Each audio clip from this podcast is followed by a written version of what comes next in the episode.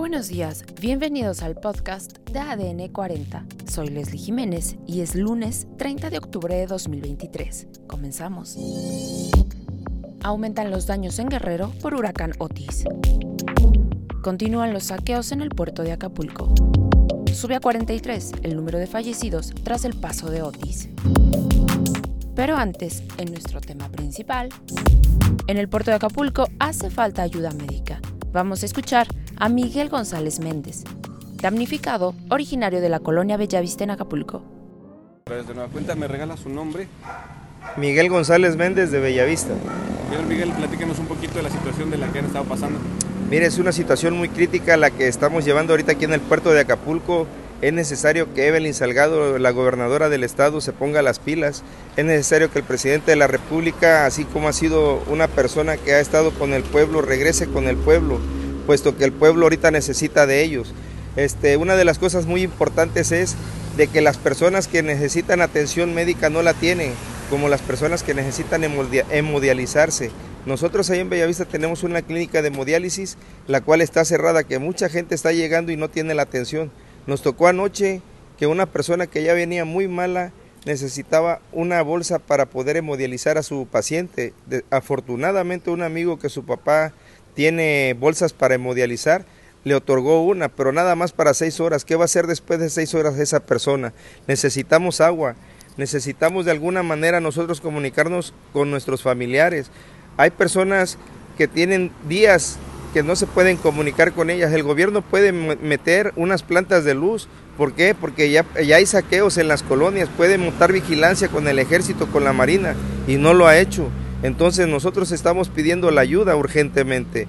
De alguna forma nosotros ya estamos en Bellavista, ya estamos este, organizados, estamos quemando la basura poco a poco, con molestia de algunos vecinos, pero lo estamos haciendo, nosotros ya limpiamos nuestras cuadras.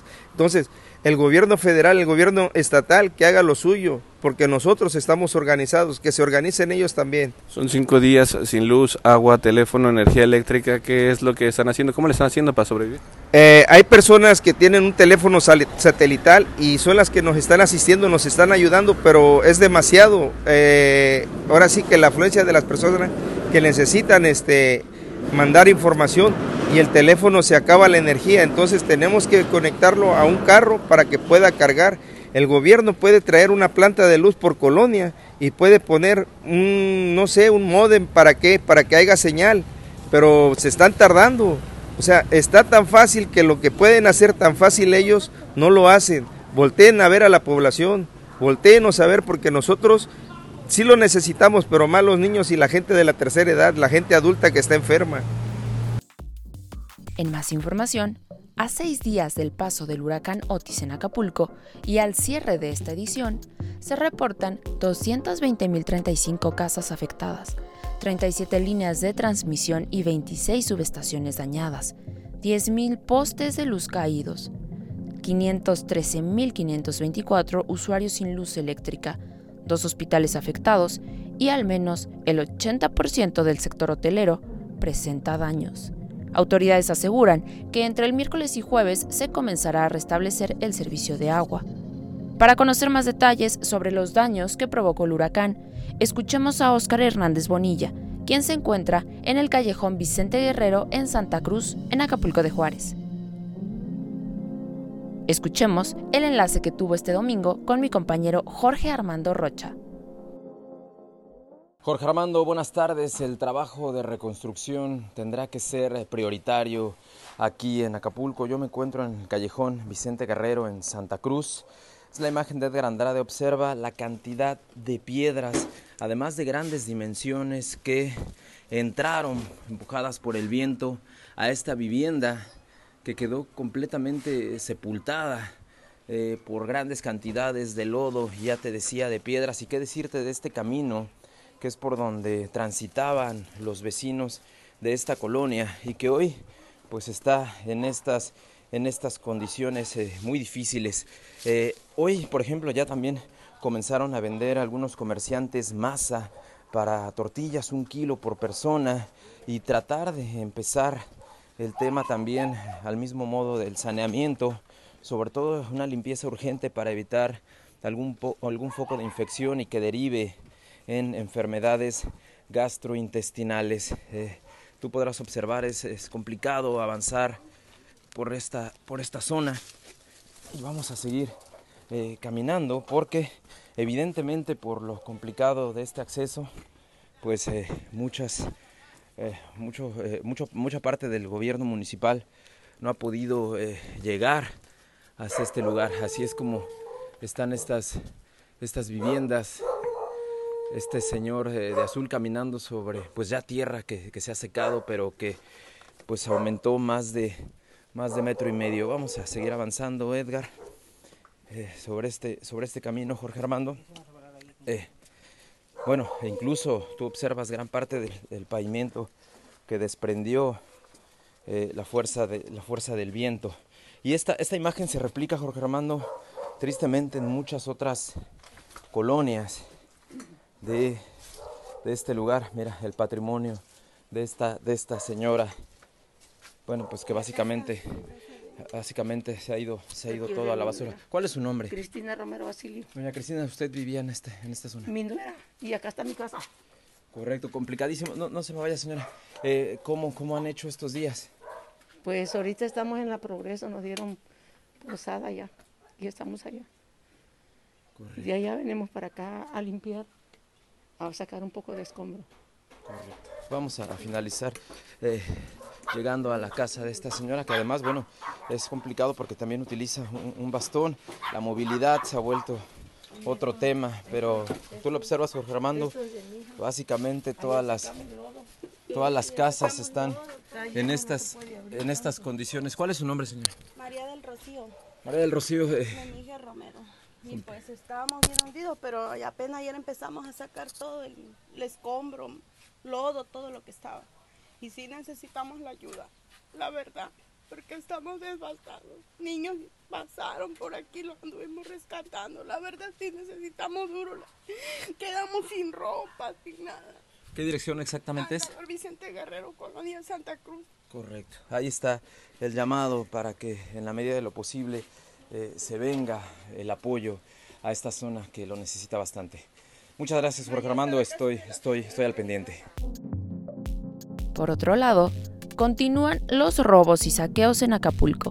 Habitantes de las colonias como Puerto Marqués, Alborada y Llano Largo llegaron a una planta de Pepsi y se llevaron botes de agua, jugos y refrescos.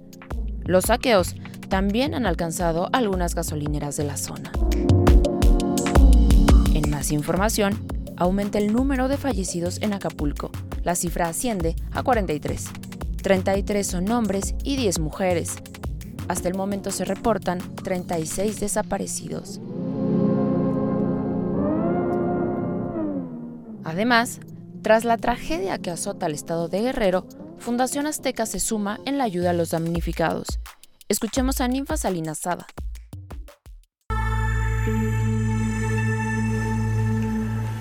Decir que esto es un momento difícil se queda muy corto. Las imágenes hablan por sí solas. Les puedo decir que aquí desde TV Azteca, que llevamos 30 años cubriendo eventos, nunca habíamos visto una devastación así. Nunca. Nunca se ha visto algo desaparecer en ninguna circunstancia como lo que está sucediendo hoy.